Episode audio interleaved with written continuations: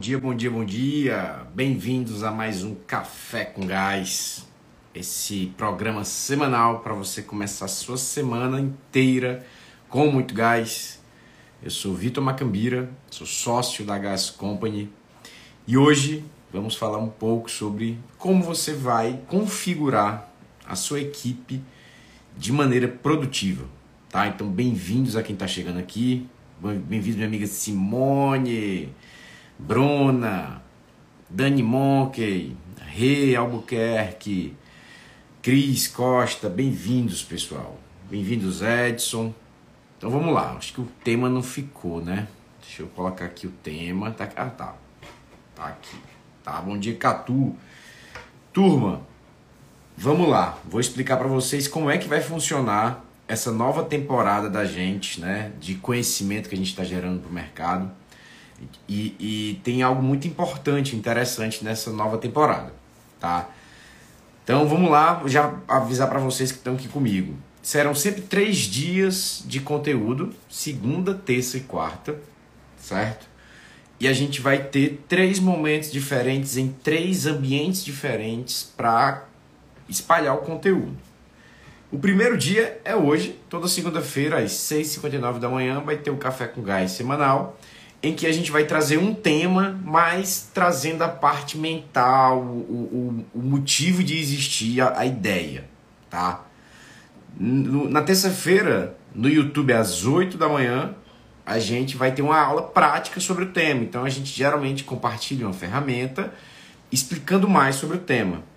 E na quarta-feira, no dia seguinte, a gente tem dentro da Gas Club um bate-papo com um especialista para tirar dúvidas sobre o tema. Tá? Então, o, o tema dessa. Ficou entendido, né? O tema dessa semana é como a gente organiza a nossa equipe de maneira estrutural para que ela seja produtiva, né? para que ela dê frutos. Então, hoje eu vou falar a parte mais da ideia. Amanhã eu vou compartilhar uma ferramenta, vou falar sobre organograma. Então no YouTube vocês vão ver eu compartilhando lá uma ferramenta. E na quarta-feira vai ter um bate-papo com a Mariana que é a nossa sócia especialista em gestão de pessoas dentro da Gás. Tá? Então, se você ainda não se cadastrou gratuitamente na, no Gas Club, na quarta-feira você só vai poder interagir com o especialista, ou seja, tirar dúvidas, né? trazer, trazer ali questionamentos, ser ouvido e visto se você estiver dentro da Gas Club. Tá? Então, depois que acabar aqui essa live, clica no link da nossa bio para que você possa fazer lá o cadastro. Tá? Outra coisa que eu quero deixar claro aqui a ideia é que sejam bate-papos rápidos, né? A nossa rotina é muito corrida, então a ideia é que a gente gaste em média 30 minutos sempre em cada uma dessas, dessas aulas, ok? Bem-vindos aí, quem, quem mais está chegando? Meu amigo Mauri, Vinícius, Camille, Conexão Saúde Alimenta, Felipe Destre, bem-vindo, turma. Então, não sei se dá para ver aí o tema, mas eu vou colocar também aqui no, nos comentários. Como organizar sua equipe de maneira produtiva. De maneira produtiva. Turma, ficou claro aí a ideia do, do nosso, nosso formato de conteúdo? Né? Acham legal essa maneira em três dias e sempre a gente altera, é, é, alternando ali a forma de fazer? Ótimo, tá? Espero que vocês tenham curtido. Bom dia, Meta Consultoria. Então, turma, por que, que a gente vai falar hoje de como organizar a nossa equipe de maneira produtiva? Porque na Café com Gás da semana passada, a gente destrinchou quais são os problemas clássicos dentro da gestão de um restaurante. E um dos problemas clássicos é a gestão de pessoas. Né? Então, é, sei lá, acho que 9 em cada 10 restaurantes ou 10 em cada 10 restaurantes reclamam, né? Uma das dores latentes ali de um diretor de um restaurante é a gestão de pessoas. E muitas vezes o problema da gestão de pessoas começa com uma configuração errada de equipe. As pessoas estão nos lugares errados, ou então o fluxo da, da autoridade, da hierarquia, não funciona. Então, para isso, eu decidi que hoje a gente vai falar sobre quais são os motivos né, da gente. É, é, o que a gente pode fazer no campo das ideias para organizar uma equipe de maneira produtiva, tá? Então, um restaurante, como é que geralmente funciona? Né? Como a, a, distribuição da equipe é como se fosse a escalação de um time de futebol. Né? Tem ali o atacante, tem o, os volantes, tem o zagueiro, tem o goleiro, tem o meio de campo, tem lateral. Então, como é que geralmente os donos de restaurante escalam suas equipes? Tá? E aí vocês me corrigem se eu estiver errado. Começando lá, lá de cima, tem lá o dono, o dono do restaurante, que ele em muitos casos não sabe o que, que ele faz, ele quer faz tudo e às vezes não faz nada bem, mas tem um dono, tá? Que em, em, em tese é para estar tá lá no topo da pirâmide da, da do, do organograma, certo? É, depois do dono, geralmente, né, num restaurante de um tamanho de 80 mil, 70 mil para cima, geralmente existe um gerente, certo? É, e esse gerente está aqui abaixo do dono e muitas vezes ele, isso, isso na prática, né? Muitas vezes ele se torna mais um, um líder de salão, um vendedor premium, do que um gerente de fato. Mas ele está ali, abaixo do dono, tem o gerente operacional, que muitas vezes tem esse contato mais próximo com o cliente e tem algumas responsabilidades ali com a equipe, fazer escala, ou muitas vezes ser um porta-voz do que a equipe está falando para o dono mas em média, né, ele tá ali meio que numa figura meio líquida, né? Você não sabe bem o que, que ele faz. Concordam comigo? Eu tô falando besteira.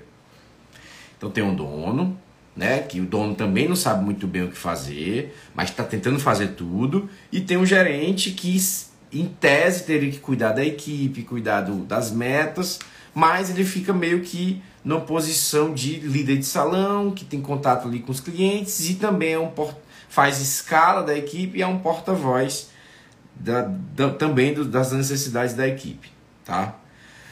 Dependendo do tipo de restaurante, na mesma posição do, do gerente, existe um chefe de cozinha que, em tese, é para cuidar da cozinha da sua equipe. E ele, é, muitas vezes, é o porta-voz da, da equipe da cozinha. Tá? É uma espécie de gerente da cozinha. Tudo bem até aqui? E abaixo dessa turma, né, no campo operacional, é onde, é onde as coisas ficam mais claras. Vocês notaram que o dono e o gerente e o chefe de cozinha está meio confuso. É, é, eu até expliquei com certa dificuldade, porque não é muito claro o que, que eles fazem. Tá? Mas beleza. Tem o dono, tem a equipe de, de gerência, chefe de cozinha ou gerente operacional, e abaixo tem a equipe operacional, que é, são os garçons, auxiliar de cozinha, cozinheiro, pieiro, é, auxiliar de limpeza, barman, é, quando tem administrativo, um administrativo, um caixa, é, estoquista. Então esses é mais, como eles estão na base da pirâmide da hierarquia, é mais fácil, né? Não tem ninguém muitas vezes abaixo deles. Então são as pessoas que é, operam de fato, né? Executam o dia a dia. Então vocês notaram que essas pessoas, essa base, sem essa posição acima muito clara, né, muito bem definida, com, com as funções bem definidas, ficam soltas. Vocês notaram? O dono meu, meu, meu vazio, o gerente era para fazer uma coisa, mas faz outra, também meio vazio. E as pessoas aqui na, na operacional, que sim, é muito fácil saber o que tem que fazer, estão meio soltas, estão meio sem ninguém. Mas o que, que acontece?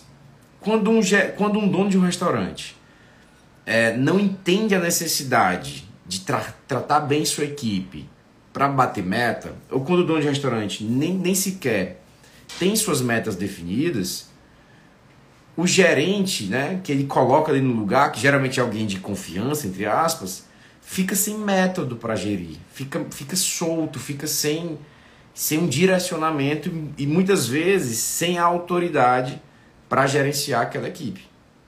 Então o dono, entendendo que, que aquele gerente não vai dar conta, começa ao dono intervir na gestão do gerente operacional. Tá?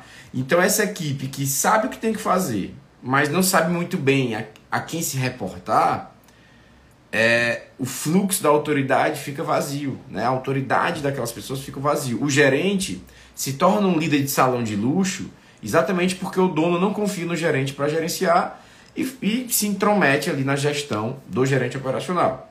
A equipe olha para o gerente e olha para o dono e tem contato com os dois, né, de maneira operacional, ele vai simplesmente ignorar o gerente operacional.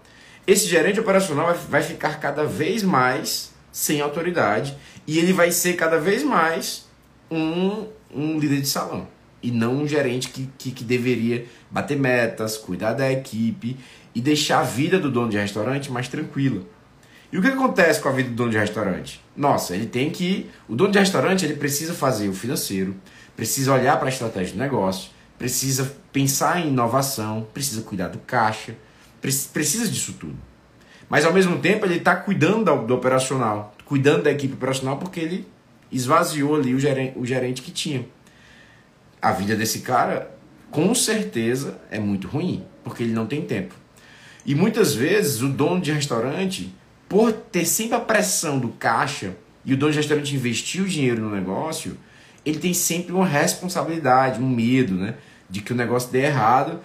E ele, e ele, ao cuidar da parte do caixa, parte estratégica, toda a paciência que ele era para ter um, um, para cuidar da equipe, né? Ele não tem. Então ele acaba se tornando rude. Não sei se, se, esse, se tudo isso que eu estou falando vocês já viram na prática, mas é isso que acontece. Tá? O dono de restaurante está, está fazendo a coisa errada. Ele precisa de alguém intermediário, ele precisa de uma ponte entre a estratégia que é o dono, e a operacional, que é a equipe, tá? Então, o começo, falei, né, falei essa, essa quantidade de coisas para dizer que o começo do erro na gestão de pessoas dentro de um restaurante é quando esse organograma que eu montei aqui, né, não funciona e esse gerente não tem capacidade nem autoridade para gerenciar. O caos de, de fluxo de autoridade começa aí.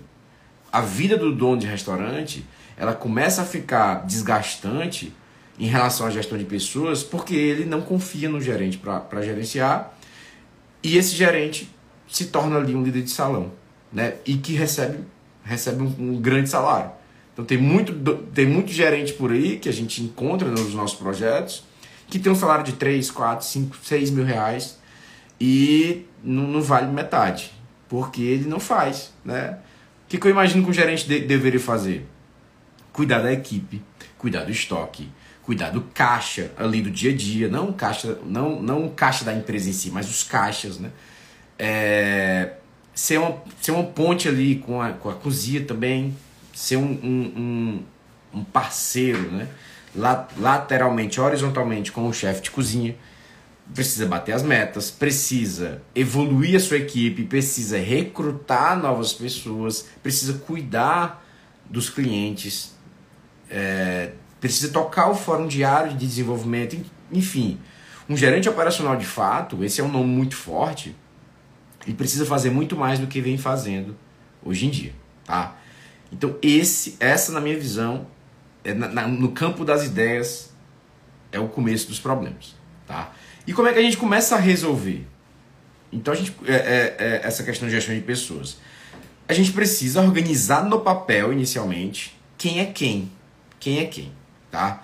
Quem é o gerente operacional? Se esse gerente operacional, se existe ou não, se existir, ele tem capacidade de ser gerente? Ele realmente deveria ser um gerente operacional? Ou ele é um cara que era um, um bom garçom e eu não? Ele é um bom garçom, eu vou, vou subir ele para gerente. Quando você, é, é, quando você sobe um bom garçom para gerente, você muitas vezes está perdendo um bom garçom e está criando um gerente ruim eu queria que todo mundo entendesse a importância de um gerente operacional para o restaurante. É ele quem vai deixar a vida do dono do restaurante um pouco mais tranquila e é ele quem vai ter a capacidade de fazer com que o negócio bata metas e evolua com a sua equipe. Então é um cargo muito importante. Primeiro passo, você precisa olhar para o seu gerente e entender se esse gerente tem capacidade de gerenciar uma operação. Muitas vezes um restaurante fatura 200, 150, 100 mil reais, 300 mil reais e tem um gerente que não tem a menor capacidade de gerenciar essa operação. Não tem a menor experiência para lidar com planilhas, para lidar com números. E você, enfim, está confiando a sua operação, entre aspas, confiando a uma pessoa que não tem capacidade de gerenciar. E é por esse motivo, de você mesmo entender que ele não tem capacidade, que você não deixa que ele gerencie. Você se intromete. Tá? Primeiro passo, você precisa criar essa ponte entre a diretoria e a operação que é o gerente operacional. Colocar ali nessa função pessoas que realmente tenham capacidade, tá? É, um, um, bom gerente, ele precisa verificar muito o trabalho da sua equipe e precisa bater metas com a sua equipe, tá? Então, é, é, com, com esse motivo, com essa configuração, um bom gerente, ele pode ganhar um salário fixo um pouco mais baixo e ter um salário variável atrelado a metas que a sua equipe vai bater com ele. Então, muitas vezes, eu já peguei casos que um gerente ganha 5 mil reais. Sem o menor sem, sem um menor esforço para bater meta. Simplesmente 5 mil todo mês, 4 mil todo mês. Então, uma das, uma, da, uma, das, uma das mudanças que a gente faz é quando a gente coloca um novo gerente é botar um salário fixo mais baixo. Por exemplo, se ele ganha 5 mil reais, ele vai ganhar 2,5, por exemplo, de salário fixo. E os outros 2,5 para chegar até, até 5 mil estão atrelados a metas. Metas racionais, quantitativas, como CMV, faturamento, ticket médio, e metas qualitativas, como satisfação do cliente, a, a própria qualidade da equipe. Tá? Então, quando você coloca esse gerente é, que já tem capacidade, mais capacidade de gerenciar, você fez uma troca, estou dando um exemplo, e você atrela grande parte do salário, do salário dele a um variável, e esse variável atrelado ao desempenho, você tem uma pessoa junto com você, porque o dono tem essa. essa o dono tem já essa, essa, esse objetivo, né? De, de fazer o melhor, o melhor pelo negócio. Mas quando você tem um gerente, sendo um seu parceiro, também com parte, grande parte dos seus ganhos atrelado ao desempenho, desempenho do negócio, você ganhou um grande aliado. Tá? Então, é, esse é um dos, um dos, dos hacks, né? um dos, do, um das dicas importantes. Fazer com que o gerente operacional esteja também ligado ao desempenho do negócio. Os ganhos dele estejam ligados a, a, a, um bom desempenho. Se o negócio não tiver tido um bom desempenho, ele também vai ganhar um pouco menos. Tá? E, e esse é o jogo. Qual é um erro comum em relação a gerentes operacionais? Tem muito dono de restaurante que entrega um percentual de faturamento. Não sei se alguém aqui já fez isso. Então eu tenho um gerente operacional, trouxe ele para casa e parte da minha negociação foi, cara, pega aqui 1% de faturamento. Beleza, você colocou 1% ali de faturamento né, como uma maneira de fazer com que ele venda mais, né? Então ele vai vender sempre mais. Mais 1% do faturamento, o faturamento é um indicador muito pequeno em relação à a, a, a, sustentabilidade do negócio. Né? Então um negócio, a gente já sabe, quem acompanha aqui o Café com Gás sabe que precisa muito mais do que faturamento para ter sucesso. Então, se você tem só uma meta ligada, um, um ganho ligado a faturamento, não tem nenhum ganho ligado a custo, você está deixando o negócio desequilibrado. É, e o faturamento tem muitos outros fatores que não estão na mão do, não estão na, nas mãos do gerente, tá? É, você pode ter um mês de chuva, você pode ter um mês com mais finais de semana, você pode ter um mês com mais feriados, que muitas vezes eleva o faturamento, eleva a demanda e não necessariamente foi desempenho de, do gerente operacional tanto para o bem, tanto para o mal naquele mês. Então, quando você, não, ao invés de faturamento, você atrelar a meta dele ao ticket médio, ao quanto ele vende por cliente, independente de quantos clientes sejam, aí sim você está é, atrelando a um desempenho real da equipe desse gerente. Beleza? Então, é, vamos ter cuidado para não cair nesse erro né, de trazer pessoas que não têm capacidade para gerenciar o nosso negócio gerenciar a operação do negócio. É, e outra, fazer com que os ganhos desse gerente operacional se, sejam grande parte variáveis e variáveis ligadas ao desempenho. Então essa, na minha visão, é a primeira proteção que você faz, né? a primeira configuração que você faz na sua equipe que traz uma tranquilidade para o negócio. Você, dono, está na parte estratégica, trouxe um gerente operacional é, que tem, que tem mais capacidade de gerenciar essa operação. Eu, na minha, eu, quando eu fui dono de restaurante, eu, eu tive vários gerentes, é, eu, procura, eu, eu, sempre procurava o cara que era bom de venda, né? Mas eu, à medida que eu fui amadurecendo, eu fui pegando um cara que era mais pragmático, que era mais processual. Então, eu, um gerente operacional, na minha visão, ele não precisa ser necessariamente um bom vendedor. Se ele for, melhor ainda. Mas para mim ele tem que ser mais um cara que consegue organizar os processos, pelo menos ter mais disciplina de verificação de processo. Então pode ser até uma outra categoria de pessoas, tá? Não necessariamente precisa ser aquele gerente de carreira de restaurantes que cara já tem 15 anos, 20 anos na, na área gastronômica, ou então tem uma larga experiência com isso, porque isso não é garantia de que ele vai cuidar do estoque. Isso não é garantia de que ele vai cuidar dos processos, que ele vai ter essa disciplina de verificar a equipe constantemente. Então, eu, é, eu prefiro até gerentes operacionais que venham até de outras áreas. Porque eu quero mais cuidar da parte de estoque, da parte do caixa, do dia a dia, da disciplina das reuniões, da disciplina dos processos, do que vender.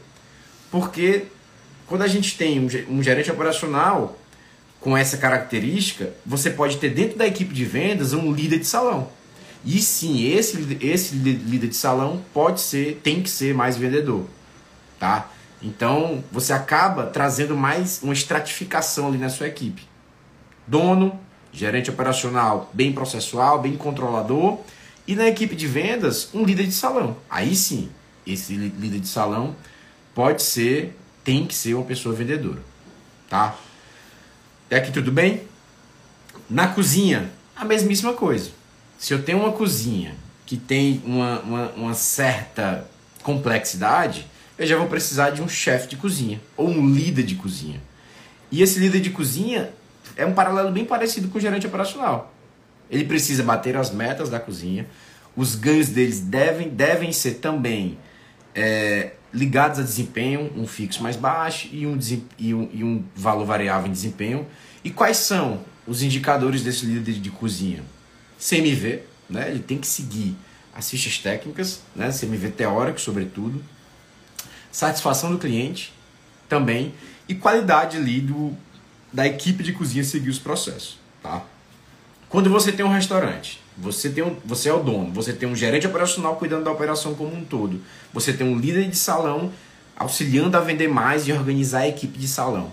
E você tem um líder de cozinha cuidando da equipe da cozinha, você escalou a sua equipe, né? distribuiu a sua equipe de maneira produtiva, tá?